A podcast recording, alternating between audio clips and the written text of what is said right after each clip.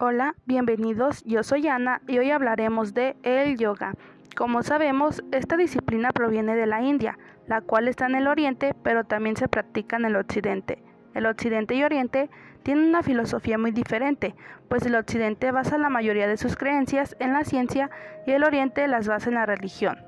En el yoga existen cuatro caminos. Uno es el karma yoga, el cual purifica el corazón actuando por amor y ayudando a los demás. Otro es el Bhakti Yoga, que purifica las emociones y nos guía hacia lo divino. El tercero es el Grana Yoga, que nos ayuda a buscar nuestra verdadera esencia por medio del conocimiento.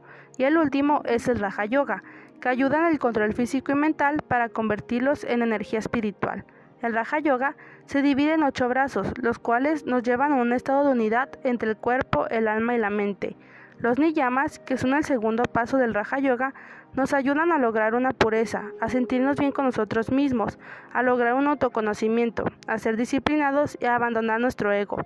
Dentro de mi vida cotidiana, el yoga ha hecho un gran cambio, pues mi forma de ser y actuar ha mejorado, ya que me ha ayudado a dejar de preocuparme por lo material, a quererme más a mí misma, a tener más disciplina y autocontrol, y a tener un mejor cuidado físico, mental y espiritual.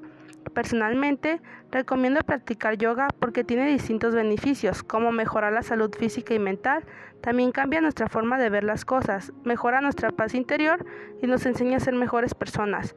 Bueno, esto ha sido todo, espero que les haya gustado y que se motiven a practicar yoga. Hasta la próxima.